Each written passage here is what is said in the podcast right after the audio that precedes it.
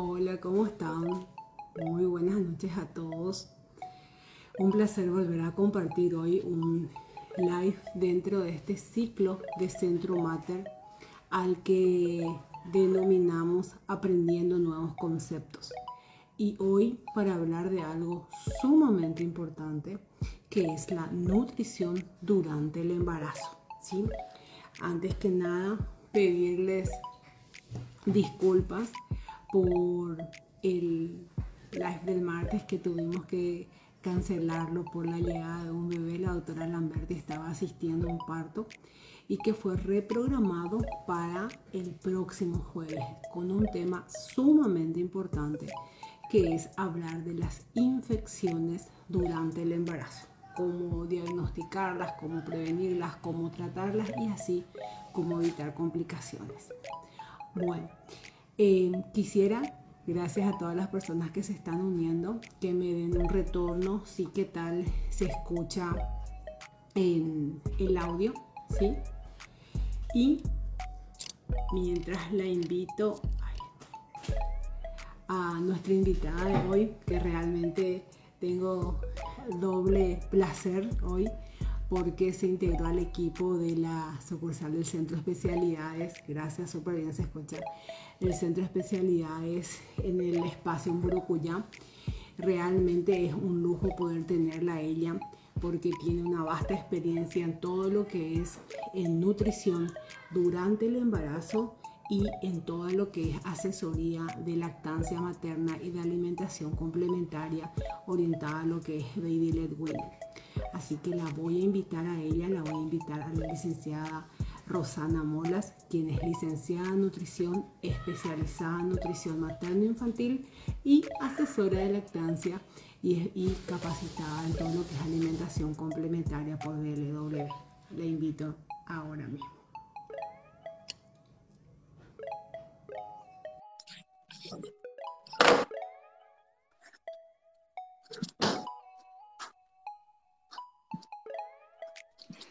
Hola, Doc.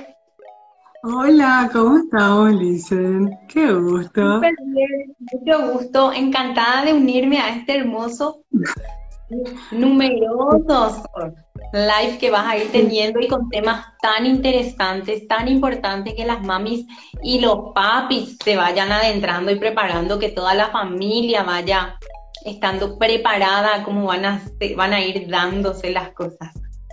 Tal cual, tal cual. Realmente eh, muchísimas gracias por, por aceptar este live, porque hoy en día, y antes que me olvide recordarles a todos que este live queda grabado en la cuenta de Instagram de Centro Mater y queda grabado en, como podcast en el canal de Spotify llamado Conexión Salud. Bueno, ahí lo dije. No, decirte que realmente agradecida por, por compartir este live y hablar de esto con, con nosotros dentro del ciclo de Centro Mater, porque hoy en día Hace el mes pasado hicimos un ciclo en el que hablamos de obesidad infantil, de microbiota, disbiosis, y todo estaba centrado más o menos, todo lo que hablemos de nuestros niños, ¿verdad? Estaba como centrado en el periodo de la gestación e incluso antes, y hablábamos del concepto de 1100 días, ¿verdad? Que son eh, esos 100 días, tres meses antes de la gestación, ¿verdad? Eh, de por qué es tan importante de que generemos todo un proceso y seamos conscientes de nuestros hábitos nutricionales en ese periodo. Así que realmente muchísimas gracias por, por este live y quiero luego así empezar preguntándote ya, eh, porque hay mucho para hablar y decirle a todas que lo que quieran preguntar, lo ponen ahí el mensaje y se los leo a la Licen. Es que antiguamente, creo en este, en este el lema o el, título de este ciclo de aprendiendo nuevos conceptos está principalmente aplicado a lo que es nutrición. ¿sí? Porque antes había, no, tenés que comer por dos, no importa cómo estabas antes del embarazo, es decir, muchas frases que las iremos hablando a lo largo de, este live, que hoy en día es como que suena ya una cosa aberrante, a imposible al pasado. Y lo, y lo, bueno de todo eso es que cada vez hay más ginecólogos, porque todavía no pediatra en este momento, sino son los ginecólogos, sino que cada vez tenemos más ginecólogos que están adoptando esa postura y entonces desde un comienzo le están estimulando a la paciente para que vaya llevando los cuidados necesarios. Me encanta. Y en eso, esos, eso que acabas de mencionar realmente es, siempre insistimos mucho en la importancia de hablar, de trabajar en equipo, ¿verdad? y que el ginecólogo ya esté apuntando a esto, ya, ya, ya meta dentro de su checklist para una mujer que planifica, incluso en embarazo, la consulta nutricional es sumamente importante. Y ahí viene mi primera pregunta, dicen, ¿es importante o influye el estado nutricional de la madre antes del embarazo? Ese estado previo, que siempre yo les digo, mira, enseñando, le digo a los alumnos, no hay nada más importante que saber el peso previo de nuestra embarazada. ¿Por qué? Porque de ahí en adelante vemos qué hacer. Ahí es donde nosotros vamos viendo. Evidentemente no es lo único, pero teniendo nosotros como base el peso previo, podemos saber hacia dónde iba la salud de esa mujer o cómo ella se estaba cuidando o si se venía o no preparando o qué estaba haciendo. En muchos casos, y a muchas nos pasó varias veces, que el embarazo no llegó de sopetón, no te avisó que llegó, llegó de sorpresa. Pasa, pasa. Y cuando llega de sorpresa, pero vos tenés una vida medianamente, no digo 100% hábitos saludables muchas veces, pero medianamente con hábitos saludables, bueno, sabés hacia dónde ir y cómo ir porque ya estás educada en hábitos. El problema tenemos es cuando hay mamis que no están educadas para nada y cada vez más nos venden una cantidad de productos, entre comillas, saludables. Entonces hay muchísima gente que piensa que lleva una alimentación saludable, pero en realidad su peso y lo que consume no nos da eso para nada. Entonces nosotros en la consulta, en la consulta, mira, ya nos dicen, me llevo de sorpresa, ¿viste? Entonces en la consulta, ¿qué es lo que yo siempre digo? La anamnesis, esa es mi primera consulta puede durar una hora veinte, una hora sin problema, tanto para niños como para mamá, porque yo necesito entender cómo esa mamá normalmente lleva su, su, vida, ¿sí? En cuanto a comida, en cuanto a hábitos, en cuanto a todo lo que hace para de ahí tratar de sacar un poquitito qué podemos mejorar, qué podemos arreglar, cuánto vamos a trabajar, ¿sí? Cada vez se habla menos de calorías, pero tenemos que hablar a veces de las calorías en cuanto a consumo de la, de, la mujer embarazada o cuánto necesita o cuánto podemos restar, depende del tiempo donde estamos, ¿sí? Pero entonces ir viendo qué podemos mejorar en esa mamá realmente. Entonces sí, el peso previo es importantísimo, ¿sí?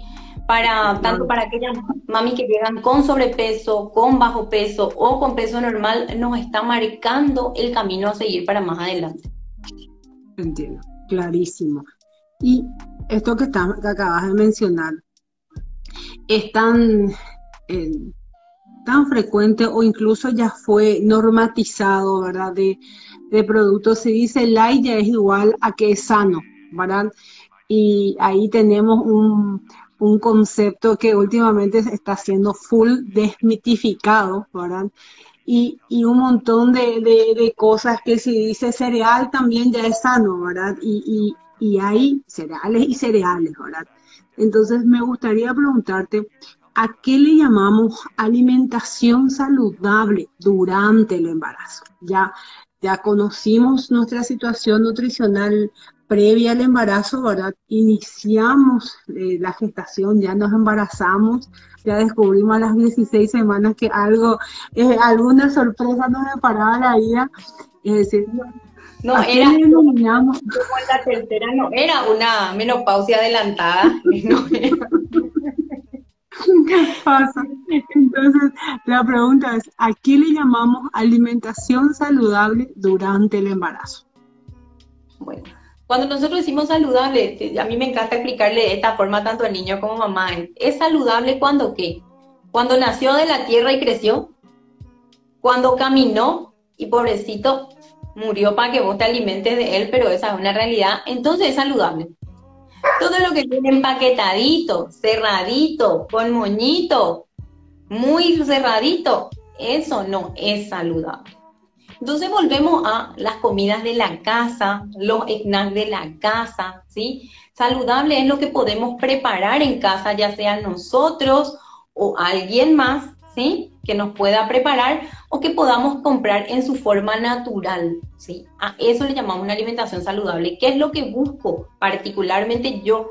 desde la mirada de nutrición y un poquito funcional, inclusive le suelo decir yo a las mamás que hacemos es sacar la mayor cantidad de procesados químicos aditivos durante esta etapa del embarazo. Si así como vos decías, 1100 días, inclusive 1500 días, a veces les digo, es importantísimo, pero no llegamos a esos 1500. Entonces esos 1100 días son tan importantes. Papá ya donó. Papá ya hizo su donación de lo que va a venir en ese bebé. Venga como venga. ¿sí? Si se cuidó, se cuidó, si hacía actividad física, si comía saludable, como eran sus papás también, pero ya hizo su donación.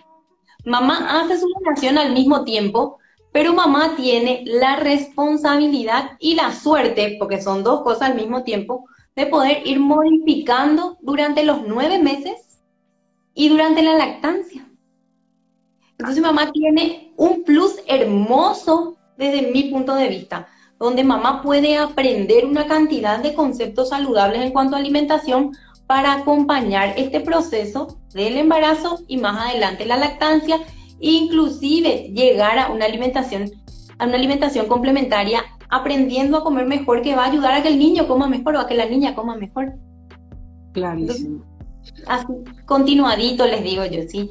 Si mami, si vos no comes fruta, si vos no comes verdura, ¿cómo vamos a llegar a la etapa de alimentación complementaria? Y hay muchas mamás que me dicen, y le va al papá o le va a la abuela, no sé lo que va a hacer. Aquí, ahora, este es el momento de empezar a hacer los cambios. El embarazo no es etapa de hacer cambios y dependiendo. Dependiendo de cómo será nuestro primer trimestre, si hay o no malestar, dependiendo de cómo está la mamá abierta al concepto y cómo va aceptando, dependiendo de lo que el cuerpo pide. Hay mamás que ellas mismas te dicen, no quiero más saber nada de lo que antes comía. Ahora todo el tiempo me piden fruta y verdura y carne, mi cuerpo. Entonces, ah, te está solito, se llamó a conciencia tu cuerpo y te está pidiendo lo que realmente necesita. Claro. Y acá hay una pregunta justamente por lo que acabas de, mencionar en relación a, la importancia de todo esto de, de, tener el concepto de qué es saludable o qué es no. Ahora muchas veces le la criatura, ¿el agua viene de la naturaleza o no? Sí, es saludable. ¿la gaseosa es de la naturaleza? No, no, no es saludable. Entonces, que las mamás vayan tomando ese, ese concepto, porque nosotros, desde el punto de vista neonatal, observamos en patologías en el recién nacido asociada a en morbilidades en relación a la alimentación. Que tuvo la, la, embarazada, la diabetes gestacional es una de las complicaciones más frecuentes, ¿verdad? Entonces así te hago, es decir, nosotros observamos, puede ser casual o no, por eso te quiero preguntar si es que influyen esas calorías o esa, esa forma de comer esos excesos, porque hasta hoy se escucha, ¿verdad? Aprovecha todos tus antojos, ¿verdad? y comer por dos. ¿Influye todas esas calorías consumidas en el niño? Claro que influye. Influye también de dónde vienen. Nosotros tenemos nuestros tres macronutrientes grandes. Eh, proteína, hidrato de carbono,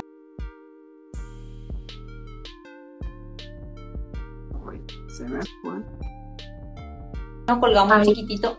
Nos colgamos un chiquitito. Dijiste proteínas, hidratos de carbono y ahí y grasa. Y yo siempre pienso haciendo educación en mi clase, en mi primera consulta, por eso tarda mucho, porque yo necesito que el paciente entienda. No todo el mundo tiene una preparación profesional en el ámbito de salud como nosotros tenemos. ¿sí? Ahí dice, no se le ve, contame si ya me ves ahora, Lulu. Yo ya te, yo ya te veo. Yo, me veo, pero no sé si ellos me ven. Ahí Yo, yo te veo. Que me es lo necesario. bueno, aquí qué tenemos, ¿sí? Hidratos de carbono, proteína y grasa. Si el paciente entiende cuáles son esos tres y qué entran dentro de esos tres grupos de alimentos, va a aprender a consumir de una manera saludable. Y al aprender a consumir de una manera saludable, nos evitamos los excesos. Y en el caso de la diabetes gestacional, los excesos de hidratos de carbono, que es lo más común. Nosotros tenemos en nuestra alimentación característica del país ¿sí? mayor cantidad de hidratos de carbono y grasas no saludables. Entonces, justamente lo que le va a servir mucho a mamá para engordar, pero realmente al bebé no le va a subir, servir mucho para nutrirse. Los bebés que suben por diabetes gestacional, que en algún momento vamos a hacer otro que solo sea diabetes gestacional, ¿sí? suben a expensas de hidrato de carbono, pero vos bien sabes que en neonatología después vamos a tener una cantidad de problemas con ese bebé que subió a expensas de hidrato de carbono y que justo hace un parto prematuro. Entonces todo eso, ve pasada, ve pasada estábamos haciendo un live y la doctora Fanny Corrales estaba escuchando, había sido el live y me dice, Rosana, no es que estás trabajando en la nutrición de dos generaciones, son tres generaciones. Sí. Yo te quería, te quería preguntar sobre esa frase que leí que, que habías puesto en la descripción de este live. ¿A qué se refieren con tres generaciones? Ella me hizo acordar en ese momento que sí, es cierto, trabaja mamá en tu alimentación, bebé, pero bebé ya está marcando, marcando genética para lo que va a ser su hijo más adelante o su hija más adelante. Entonces realmente trabajamos tres generaciones cuando trabajamos alimentación saludable. Así que eh, ahí es cuando a veces soy, digo yo, a veces un poco dura cuando pregunto en consulta, pero podés ser tan egoísta de decirme que no vas a dejar algo que sabes que en este momento no es saludable, no es bueno. Y ahí también me pregunto cuando llevamos una vida de repente desenfrenada que no nos damos cuenta, a veces vienen, vienen las chicas ya preparándose para el casamiento y yo ya empiezo a preguntar, ¿y querés tener bebé?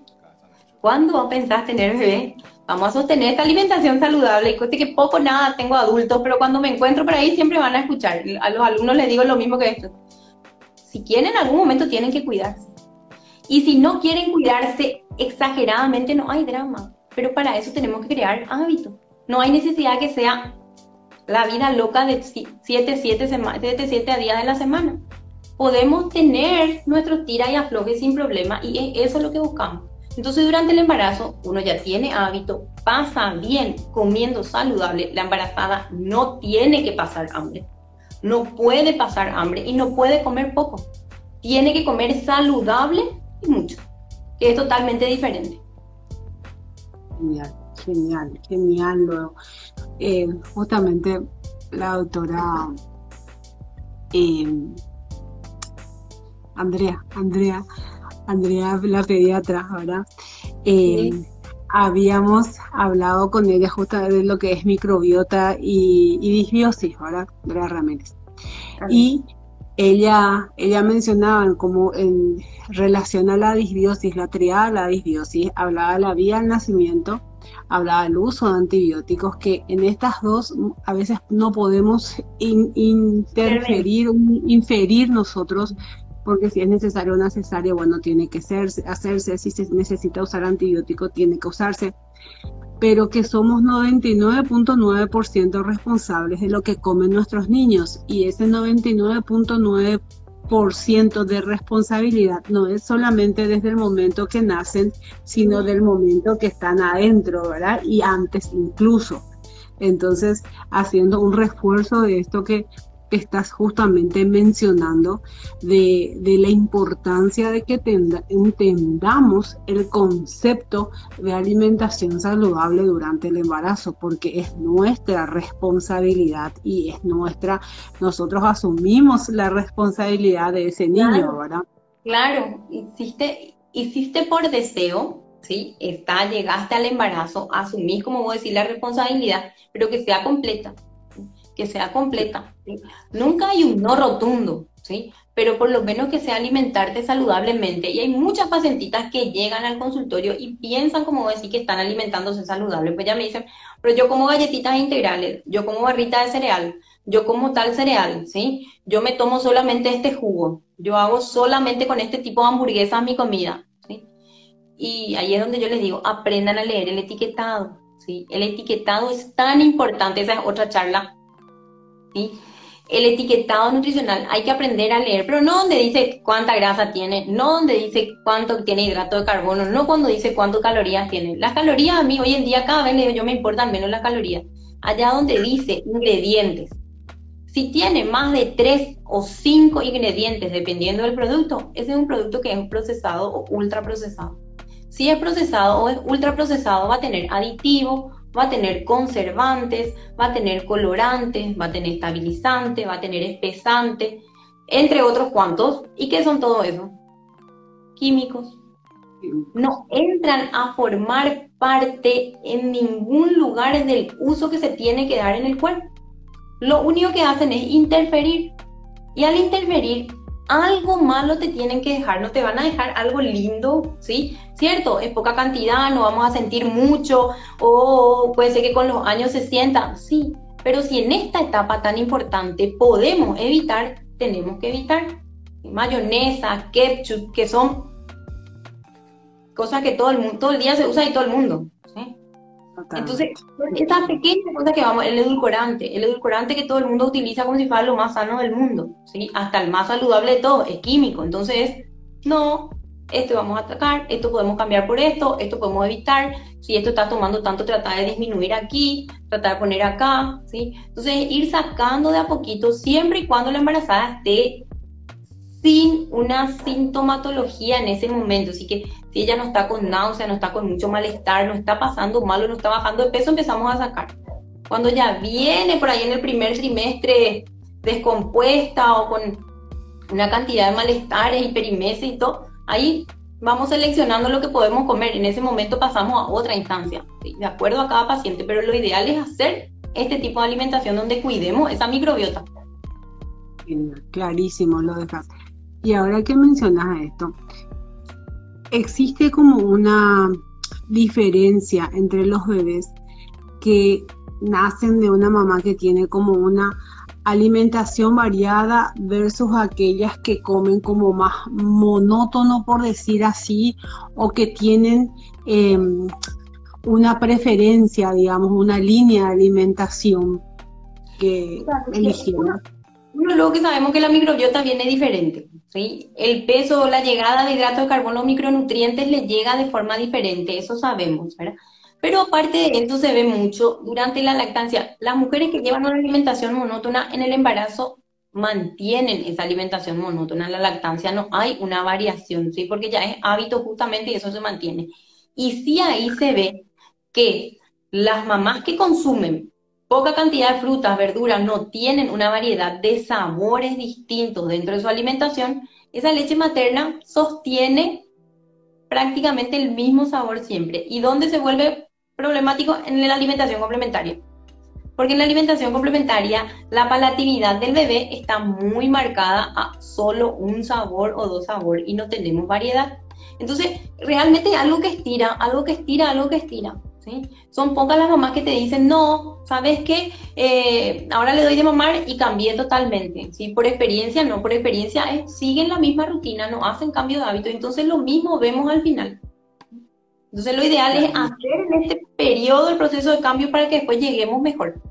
Eh, por supuesto, en la calidad de micronutrientes, sí, eh, de acuerdo a lo que consumió, no en el peso, la microbiota, sí, y aparte en ese punto también va a interferir. Entonces tenemos varios puntos por lo que ir diciendo, por esto es que les pido que hagan este tipo de cambios.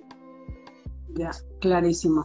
Y en relación a, por ejemplo, aquellas madres que, tienen, que son, por ejemplo, vegetarianas, veganas, o que han eliminado todo lo que es gluten dentro de, de su dieta, digamos, ¿cuál es la, la, digamos, cuál es la situación, cómo eso puede llegar a influir en realidad, cuando la mamá es vegana o vegetariana, pero es una vegana o vegetariana instruida, que ya pasó o por consultorio nutricional o se tomó la molestia de informarse realmente, no tenemos mucho inconveniente.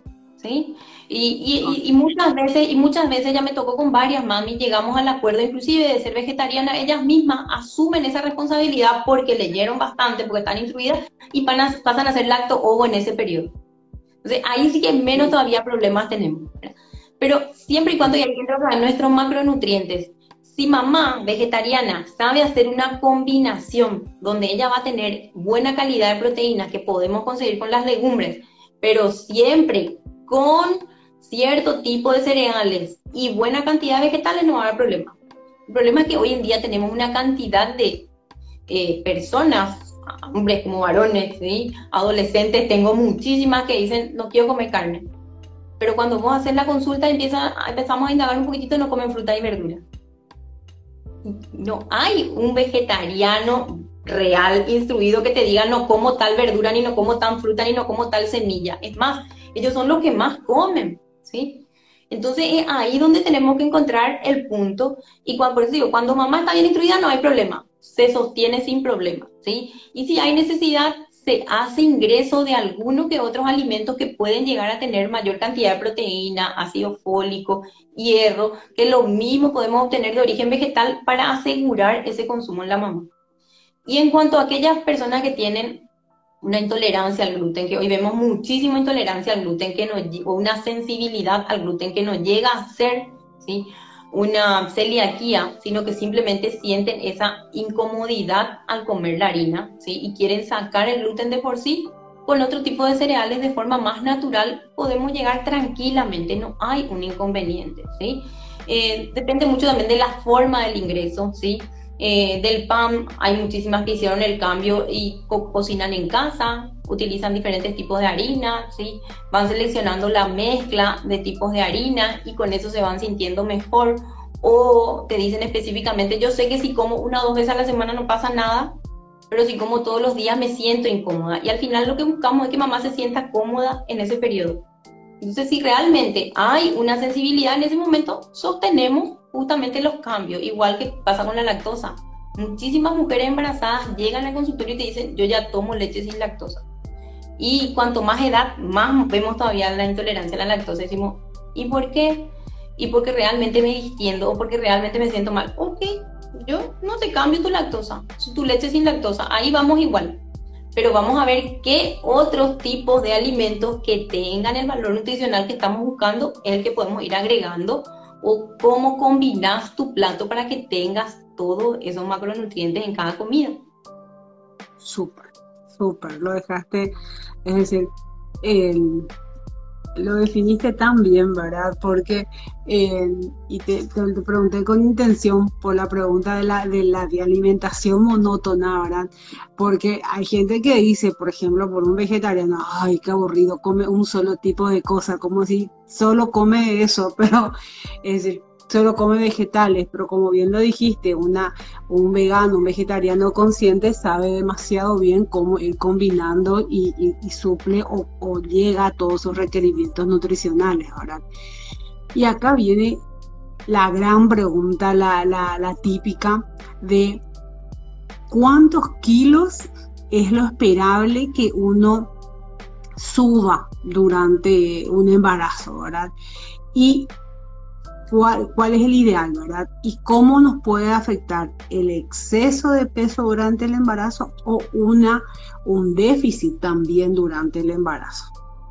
Y ahí nos vamos a la primera pregunta. ¿sí? La, primera pregunta era si realmente todo eso previo nos afectaba o no. Realmente de acuerdo a esa base, de ese peso previo, vamos a decidir con la mujer embarazada, vamos a tener esto como objetivo. Mira, empezaste con un índice de masa corporal con sobrepeso, ok vamos a tratar de no pasarnos o de llegar entre 8 a 10 kilos, depende otra vez de dónde esté en la curva de índice de masa corporal. Entonces, si estamos por arriba, vamos a tratar de llegar a los 8. Si estás por abajo, vamos, vamos a llegar a los 10. De por ahí como, vamos a ir viendo cómo se dan las cosas.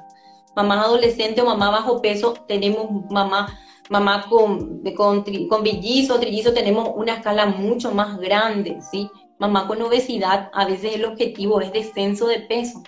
Y hoy en día los ginecólogos aceptan que mamás bajen de peso durante el embarazo. ¿sí? Y yo te cuento que yo ya soy medio vieja en el ámbito de la nutrición y, y cuando empezábamos recién me agarraba de los pelos con dos o tres ginecólogos porque ellos decían, ¿cómo bajar de peso? Como si adentro el bebé no está subiendo nada el primer trimestre. Hay diferenciación y multiplicación celular. Yo no voy a tocarle al bebé. Es más, yo soy la primera que quiero que el bebé esté bien, por eso lo estoy cuidando a mamá. ¿sí? No le voy a tocar, simplemente voy a sacarle sus excesos, voy a sacarle lo que está de más, voy a modificar su alimentación y ni siquiera va a llegar a comer mucho menos calorías, sino simplemente esos alimentos inflamatorios. Al sacarle, ella empieza a bajar el peso. Entonces llega con una cantidad de peso mucho menor al que estaba inclusive. Ya te digo por experiencia que varias pacientitas, pero hablando con el ginecólogo, estando bien y pidiendo mucho las ecos. Yo soy de las nutricionistas que piden las ecos. Yo necesito ver la eco del bebé porque necesito saber cómo está el percentil. Y a veces les digo a la mamá, ¿cuándo tenés, ¿cuándo tenés eco? Ah, mandame el percentil. Yo quiero saber, porque de acuerdo a eso yo sé cómo voy a ubicar mis macronutrientes. Muchas veces me dicen, ¿para qué? Y porque para mí sí es importante, ¿por qué? Porque en una mamá que está subiendo bien de peso, pero el bebé no está subiendo de peso, yo sé que modificándole sus hidratos de carbono, que son los que utilizan mucho oxígeno, al bebé, el bebé se nutre de oxígeno también, yo puedo lograr una mejoría. Algo puedo lograr en ella. No va a ser lo más importante, no va a ser una diferencia inmensa en todo. Evidentemente el gineco le va a indicar que baje un cambio, que deje de hacer actividad física, pero algo puedo sumarle a eso que estamos buscando. Entonces estoy así como que, tuviste, pasame, estamos, algo sirvió. Ok, ese algo va sumando en este momento. Entonces ese peso previo nos sirve de base, pero también ir viendo cómo vamos subiendo de peso. Yo necesito verle por lo menos una vez al mes a la mamá para ir entendiendo. Hay veces que desaparecen uno o dos meses, pues vienen con cinco. Y nuestro objetivo era ocho. Y ahora me voy a frenar otra vez todito pero tu glucosa ya se modificó totalmente en ese periodo que saltaste de peso. Entonces, todo nos va subiendo, todo nos va sirviendo en este proceso de cómo vamos. Entonces, ¿cuánto subimos? Entre 6 a 8, entre 8 a 10, a más de 12, dependiendo de cómo iniciaste tu embarazo, tu índice de masa corporal, tu peso de base, ¿sí? Si iniciaste bien, vamos a tener un poquito más de flexibilidad, ¿sí? Con la alimentación para que vaya subiendo, así que vamos a tener más famoso permitido, que a mí no me gustan los permitidos, decir permitido, porque en realidad no tendríamos que, por qué tener algo totalmente eh, eliminado del plan si es que estamos llevando una alimentación acorde. Pero hay veces jugamos un poquitito, jugamos un poquitito con eso. Y por el otro lado, si empezaste con mucho, ya estuviste dentro del libertinaje, así que ahora apretamos un poquitito más y estiramos.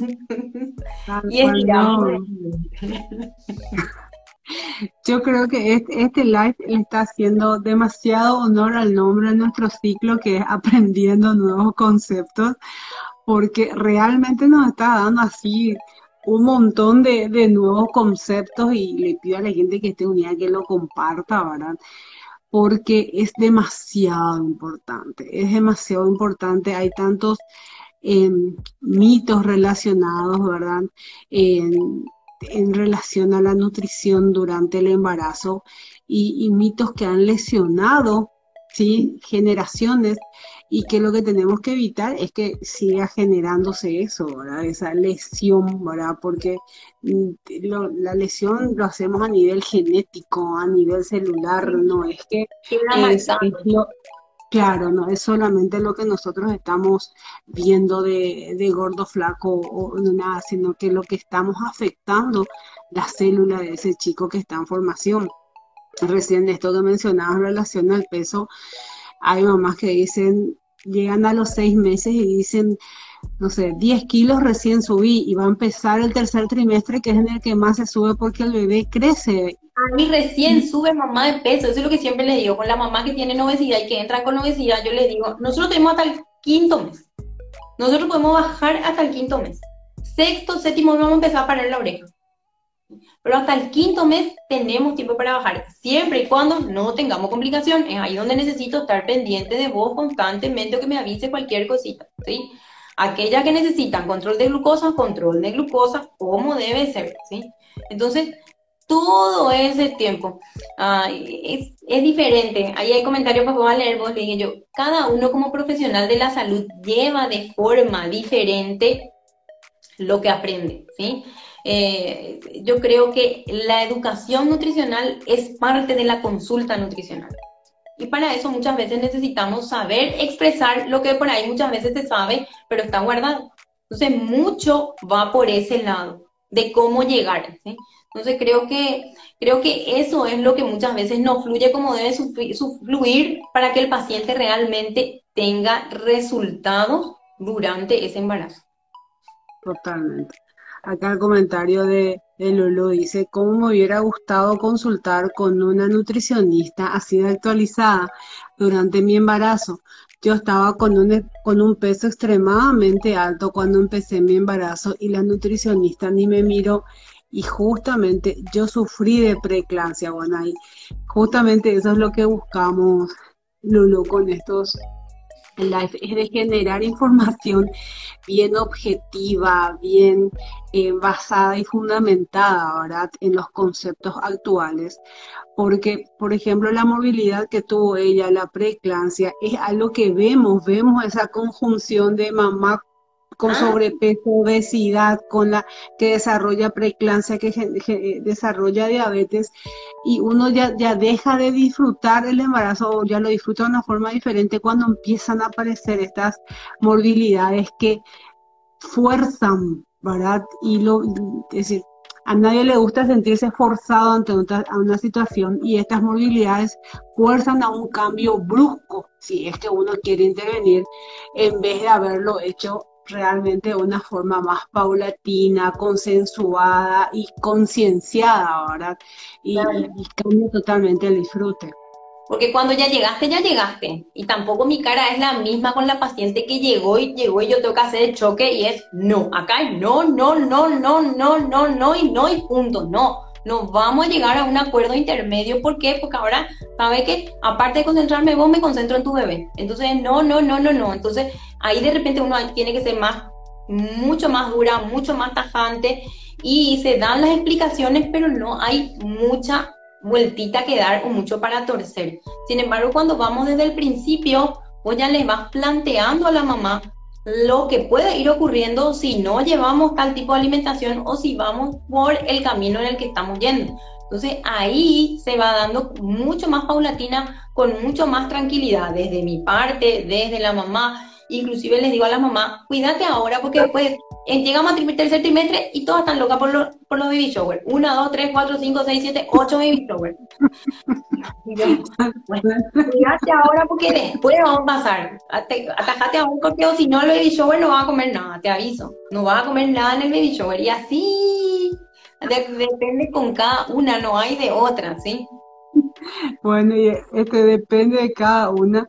Leyendo tras el comentario de Lulu, dice, la nutricionista me dio una hoja de dieta que era uno genérico para mí que sufría de preeclampsia, ¿verdad?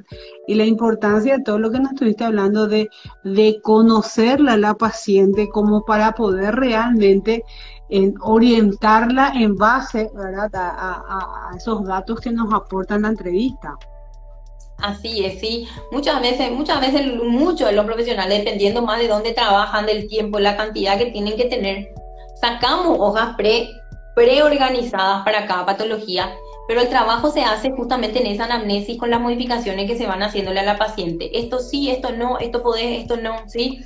Entonces, normalmente cuando salen con hoja del consultorio, salen con una hoja que parece más un examen porque está tachado, arreglado, borroneado, escrito, dibujado, ¿sí? Entonces, ah, esto es lo que lleva, ¿sí? Como para que más o menos sea dentro de lo estandarizado que muchas veces tenemos, lo más acercado al paciente, porque muchas veces yo tengo que ir, justamente hay, hay excelentes nutricionistas, pero que si trabajan en hospitales públicos, vos sabés también, Rosana, que es por hora, por tiempo y tiene que estar esquematizado.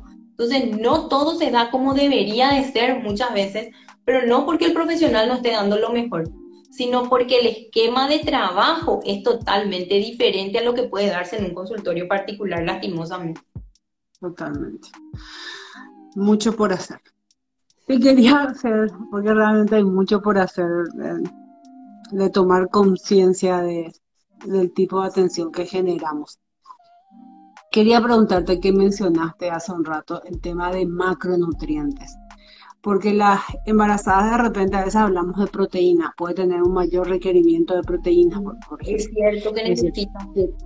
Claro, ¿cuáles serían ese, en, cuáles serían nuestros macronutrientes o cuál es la cantidad necesaria de macronutrientes durante el embarazo? El cálculo hacemos de acuerdo a todo lo que hace en actividad física, básicamente en proteína, en todo lo que hace actividad física la embarazada. La necesidad de proteína están aumentadas de acuerdo a lo que normalmente come la paciente. Está mucho más aumentada en aquella paciente que hacen actividad física y tienen buena carga de masa muscular. Si son pacientes que hacen mucha actividad física, que entrenan y que de por sí ya vienen con buena carga de masa muscular, nosotros tenemos que calcular un plus de proteína totalmente para ellas. ¿sí? Ellas tienen que tener buena carga de proteína porque el bebé se nutre de los tres macronutrientes, pero la proteína es básicamente el sustrato principal para poder hacer la reproducción, para que siga creciendo, ¿sí? Entonces ahí es donde nuestra proteína entran a jugar un papel súper importante. Y para colmo, llegando al séptimo trimestre, el riñoncito a veces deja de funcionar como tiene que funcionar y nos elimina proteína. Y al eliminarnos proteína, entramos en la encrucijada de qué hacemos. Y muchas veces antes, si es que tenés un poco de, observación clínica antes de lo que la paciente te va contando y de cómo le vas viendo a la paciente, ya el ojo clínico te va diciendo, mm, aquí vamos a tener problema de proteína. ¿sí? Y muchas veces antes que el, que, el, que el ginecólogo pida, yo ya hago mi pedido de proteinuria 24 horas. Pero a mí no me pidieron, hacete porfa. Entonces yo ya sé cómo voy a ir avanzando y cuánto le voy a tener que ir dando o cuándo voy a tener que ir generando mayor cantidad. Esos son puntos que hay que ir manejando y que hay que tener en cuenta porque es un riesgo de que se te complique más adelante o si, que, o si se complica, porque muchas veces son las hormonas durante el embarazo las que llevan a esa complicación, no solo la alimentación, pero de que puedas ayudar una vez más con la alimentación a a que la complicación no sea tan grave. Totalmente. Totalmente. Y por todos esos cambios hormonales y em, fisiológicos, anatómicos que se dan durante el embarazo, el embarazo puede ser una situación de pérdida de proteínas, así como lo estás diciendo ahí, la importancia. Y cuando hablamos de, cuando mencionas macro, mencionaste proteína, ¿de qué otro grupo de nutrientes hablamos? Cuando decimos proteína, tenemos que saber que proteínas son carnes, todo tipo de carnes, huevo que tiene buenísima calidad de nutrientes y no le saquen la yema, por favor. El huevo va con la yema. no me saquen la yema. Otro concepto, aprendiendo un nuevo concepto, que muchos años a la pobre yema le mandaron al basurero. Y encima que es buena, es rica, es divina, te aporta la grasa que queremos, bueno, tiene todo. Encima, bueno, pero no le saquen la yema, por favor, al huevo, ¿sí? Las legumbres, que nosotros en el país tenemos mucha legumbre, pero comemos poquísima cantidad de legumbres. Comemos poca cantidad de legumbres y las legumbres aportan buena cantidad, ¿sí? Semillas, frutos secos que no se comen mucho y que tienen un costo muy elevado, pero podemos encontrar en la avena. Gracias a Dios el coco está renaciendo hoy en día, ¿sí? Porque el coco nos da grasa, pero también tiene un cierto porcentaje de proteína, poquito, pero en algo va ayudando todo. Entonces todo va sumando, todo va sumando. Los lácteos, ¿sí? Hay que saber elegir qué tipo de lácteos, pero los lácteos tienen buena calidad de proteínas, siempre enteros en lo posible si hay tolerancia. ¿sí? Entonces, con eso nosotros vamos adquiriendo proteínas. Hidratos de carbono, ¿sí? Hidratos de carbono hacemos nuestra gran clasificación de decir frutas y verduras libres, ¿sí? Frutas regulamos un poquitito más en las que son diabéticas o evitar el consumo de jugos, pero entra como hidratos de carbono con buena cantidad de fibras.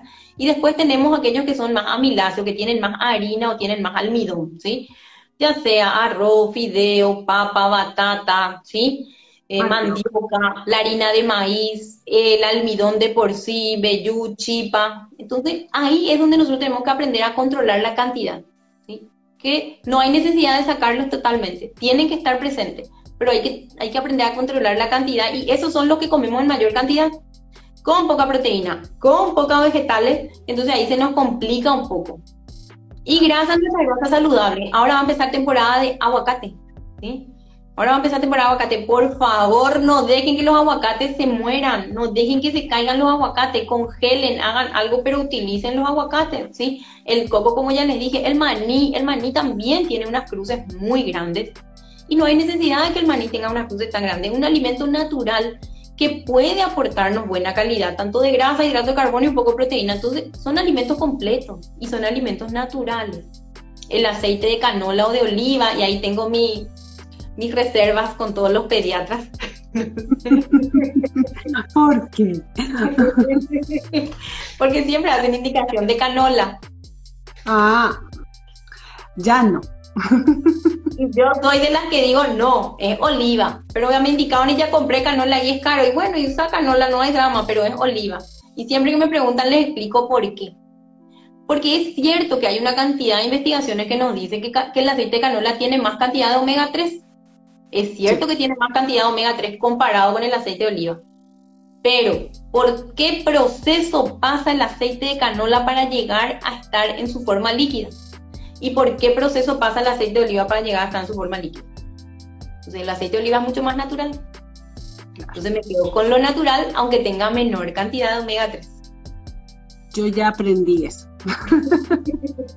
ya, hay no, porque, porque es cierto, es cierto esa es la, la, la gran magia, lo lindo de que se estudie constantemente y se vaya investigando porque el aceite de canola hace como unos 10 años entró como la octava maravilla del mundo para, para, para aporte, como un aceite crudo que le da mucho omega 3 a los chicos, hasta en los prematuros usábamos que el aceite de canola y mejorar.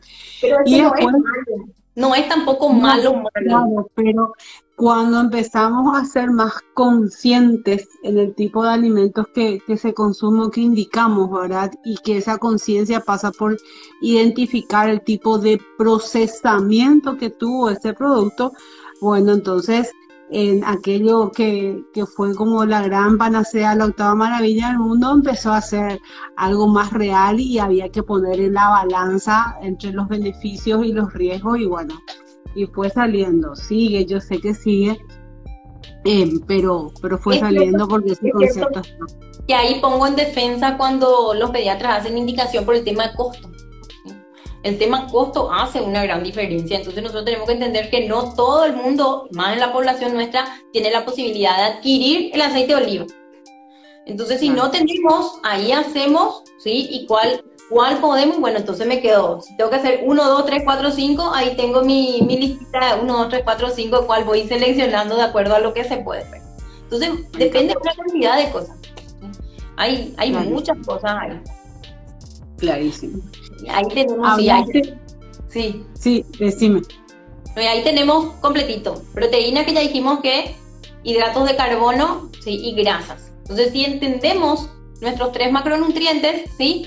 Sabemos combinar en el plato, que no hay necesidad que sea esa imagen de plato saludable que tenemos todos, porque a veces todo el mundo mira la imagen de plato saludable y decimos, me muero de hambre con ese plato, yo no como eso, ¿sí? Eso es muy poco para mí y mucho en vegetales. Bueno, y ahí es donde con el paciente se empieza a transar de cómo comía antes a lo que podemos hacer ahora. Eso es un ideal, pero se puede jugar, no hay necesidad que sea solo eso. Claro, súper, súper, súper, súper. Hablaste de macronutrientes, hablemos de micronutrientes y hablemos del agua a ver, ¿cuál es la necesidad? ¿Cuáles serían los micronutrientes y cuál es la necesidad? Y de la reina agua. Si hay gente de laboratorio escuchando, se va a enojar conmigo, pero por más de que le demos buenísima cantidad de ácido fólico, hierro a la embarazada durante el embarazo, sabemos que lo que se absorbe del alimento en forma natural llega mejor de lo que viene en los multivitamínicos. Y eso es para todo, embarazada, adultos, niños, no hay diferencia, llega mejor el cuerpo utiliza de mejor forma. Entonces nosotros tenemos que tener variedad de colores en las verduras y frutas.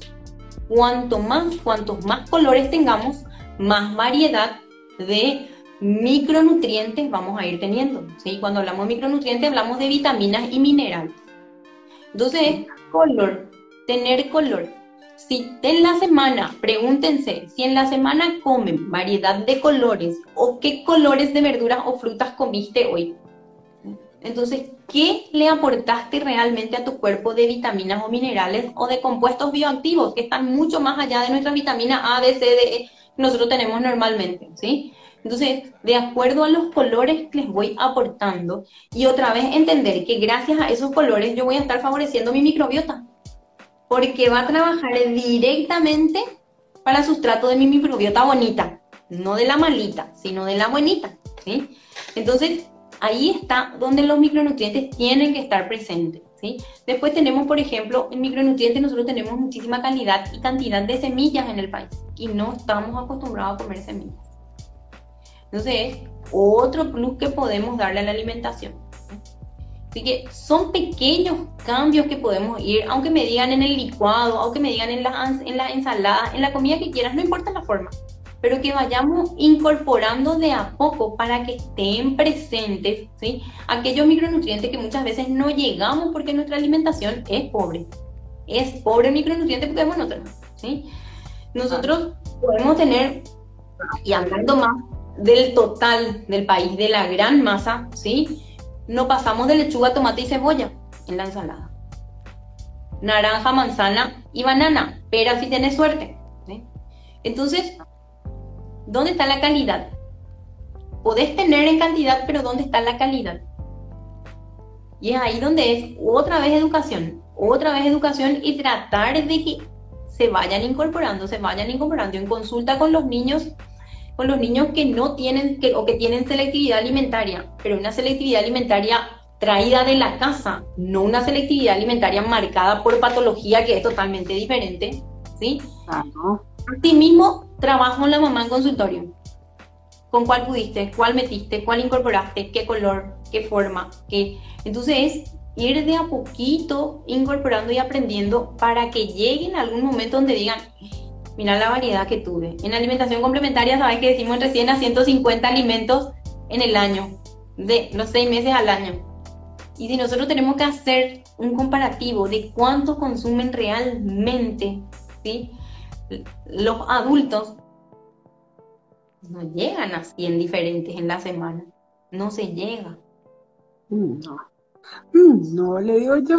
No. Es que eh, no sé ni cómo decirte esto que acabas de mencionar.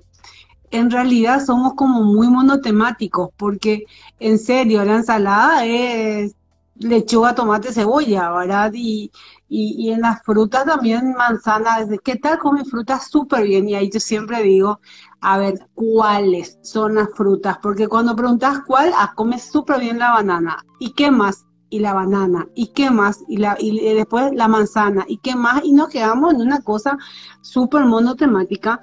Y siempre recuerdo que mi papá siempre dice que alguna vez le preguntó a, a un extranjero, a un alemán, hace muchos, muchos años ahora, hablaba del paraguayo y le dice el paraguayo nace y muere en la abundancia, ¿verdad? Porque nosotros tenemos mango, aguacate, mamones y una cantidad de frutas que desaprovechamos naturalmente, ¿verdad? Y que antes crecían incluso, eran de muy fácil obtención. A veces compramos algo importado y no aprovechamos todo lo que tenemos, ¿verdad? Y nos volvíamos monótonos comiendo manzana, banana, o le volvemos monótono a nuestros chicos, porque le pregunto, ¿y mamón? No, mamón. ¿Y vos comes mamón? No, no como mamón. Y entonces empezamos con, realmente con un proceso de, educación al padre. Siempre, siempre por eso digo que llevamos mi especialidad, porque yo nunca me enojo con el niño, ¿verdad? Porque siempre la responsabilidad está en el padre, es decir, que tiene que generar como cambios de hábitos para que el chico también lo pueda emular. Es el adulto, es el adulto. ¿Viste cuando te dije, Doc? Estoy buscando con quién hacer trabajo porque quiero a quién me... me encontraste. Todos los astros se alinean cuando se tienen que alinear, ¿viste? Así no. Así mismo. Así mismo. Bueno, yo soy de las que casi me mató mi hija la vez pasada. Nos fuimos a, a llevar un producto que ella vende y entrega y estacioné el auto y yo, ¡Granada! En la calle, pres la granada y ella te van a ver. Y yo, en Granada, mamá, esto se está pudriendo acá, ¿sí? Esto se está pudriendo acá y es... Y en, frente a la casa que había, te puedo asegurar que no se come, porque había muchísimo y se estaban pudriendo. Entonces, realmente tenemos muchísimo, desde que coco que se cae a cacharrata, ¿sí? Acerola cuando hay acerola en las calles, guayaba que haya en cantidad. Ahora tenemos mango, ojo con el mango porque hoy estuve, no leí ni no me adentré todavía la información del problema del mango en este momento, pero tenemos mango y yo dije, hijo, qué información contraproducente para el mango esta que están pasando. Porque... hay mangos que crecen, que están teniendo como unas manchas, no todo el tema. El mango manchado no coman, que se está haciendo una investigación por el Instituto Nacional de Tecnología de qué está pasando, ¿verdad? Desde el año pasado ya. No son todos, pero hay mangos que están. Entonces, analizar un poquito todo eso. Tenemos en cantidad, sí es cierto. Hay más, sí, pero no son todos. Ver un poquitito y, y tenemos demasiada cantidad y calidad de frutas que siguen creciendo de esa manera pero no consumimos, no se consumen. Entonces estamos perdiendo nutrientes que anteriormente sí que nuestros ancestros recibían normalmente. Y nosotros dejamos y obviamos y una cantidad de cosas mucho más procesadas estamos comiendo olvidándonos de eso. ¿sí? Los patios de la casa antes estaban llenos de fruta. No sé cuántos patios de frutas hay ahora y cuántas frutas que hay en el patio realmente se comen o se tiran directamente. Así mismo así mismo Y debemos recuperar eso. debemos de recuperar eso como uno... Desde, el, niño que sale afuera y recoge por sí en el patio de la casa, de que puede ver y tiene ese contacto que es súper importante cuando hablamos de niño y la selectividad y el, y el estar en contacto con el alimento, para que más adelante sea un adulto sano. Así mismo. Me queda el agua. Me queda el, agua. El agua. De, habla del agua. Me queda el agua y la cantidad de agua que tiene que consumir la mamá. ¿sí? Es importantísimo que desde antes estemos con buena cantidad y consumo de agua y no hay otro líquido igual que el agua. Podés consumir un poco de teneré, podés consumir un poco de, de mate, pero no es lo mismo y tu hierba tiene que estar bien lavada, no los primeros mates, porque siempre preguntan, ¿y mi mate? Y va a depender desde que si subió o no de peso y va a depender de tu presión alta y tenés que saber que así como suspendemos café, eh, la hierba mate puede acelerar porque es prima hermana del café, ese corazoncito del bebé. Entonces, con pincita la hierba durante este periodo del embarazo, con pincita realmente y mucha y buena cantidad de agua. Y cuando digo buena cantidad, ¿sí? Me, refiero a, litros. Uno y medio, dos, dos y medio, tres, de acuerdo a la indicación y de acuerdo a lo que hagas por arriba de dos es lo ideal. Y después, ¿en qué servimos el agua? Ese es otro punto. Si tomamos en plástico normalmente, ¿sí? tenemos plásticos libres de BPA o tenemos plásticos que pueden llegar a tener BPA y que al final tomamos agua todo el día, pero tomamos de un plástico recalentado, de un plástico blando, de un plástico que estamos utilizando constantemente, ¿sí? Y ya está liberando BPA y al final está intoxicándole otra al organismo. Entonces realmente este tema del plástico, mucha gente dice, ah, son exagerados con el tema del plástico. Y realmente la calidad del plástico es diferente y hoy en día sabemos que eso influye también. ¿sí? Sabemos que influye directamente también en las disbiosis, entonces sí tendríamos que cuidar. Gracias a Dios están re de moda los termitos, no traje mi termito pero tengo vaso de vidrio, ¿sí? Entonces, todos los termitos, bueno, entonces por ese lado. Pero tratar de ir viendo un poco cómo consumir. Y cuando las embarazadas dicen, no me pasa el agua, porque tenemos muchísimas embarazadas que dicen, no puedo más, me cansé el agua, antes retomaba y ahora no puedo más quiero tomar gaseosa, me estira otra cosa, pero podemos hacer una cantidad de infusiones, porque no llegan a ser infusiones, sino saborizar el agua de forma natural. Saborizar el agua de forma natural, rodajas de limón, jengibre, ¿sí? Eh, menta, lo que quieras ponerle en pequeña cantidad, pero apenas para darle sabor, ¿sí? para darle frescura al agua y tomar buena cantidad de agua. ¿sí? Que no hay necesidad de que sea ni el mate ni el tereré tampoco. Pobre mi mate. Bueno. eh, realmente. Depende de cada etapa, por eso va, a ir dependiendo. No, a veces las mamás me dicen, doctora, ¿puedo tomar mate? Yo no soy la mejor para decirte, pero es decir, porque soy adicta, pero eh, siempre esta recomendación que de, de, la hierba lavada y el tema de la cantidad de, de yuyos que le ponen. Siempre digo, tipo limpia, es decir, sin ningún tipo de medicación, porque uno no magnifica el efecto farmacológico de, la cantidad de cosas que se pueden poner, ni de la hierba misma, ni de la, eh, ni de la de, los remedios yuyos que se utilizan. Entonces realmente el concepto lo dejaste clarísimo y lo tenemos que tener en cuenta siempre. Sí, buscamos lo más, en todo caso, si van a optar, opten por lo que ellos más saludables, que lo mismo pueden hacer interferencia desde la presión alta, desde el estómago, de una cantidad, pero aquellos que tengan menos contraindicación, por lo menos, ¿sí? Entonces, sí, es que van a utilizar. Genial. Licenciada Rosana Molas, realmente. Hay, preguntas, hay preguntas. Sí, no, lo del termito que acabas de mencionar, ¿qué tipo de botella es recomendable para tomar agua? Desde vidrio hasta, eh, bueno, ahí hay todo un concepto, las acero inoxidable, sí, no, pero mejor que plástico van a ser, así que las, los termitos que hoy en día están, o plástico duro, que tiene que decir libre BPA, eso incluye también para los tuppers, que van a usar para guardar la comida de los bebés como chivo. Claro, no, sí. No, es, lo mismo con el tema. Hay, hay veces que se compra una botella de agua, ¿verdad? Y la dejamos en el auto y lo tomamos después. Eso no. Y está chicharrada la botella, no, y usa para recalentar, después le cargo nomás agua, no, por favor. Sí. Tal cual.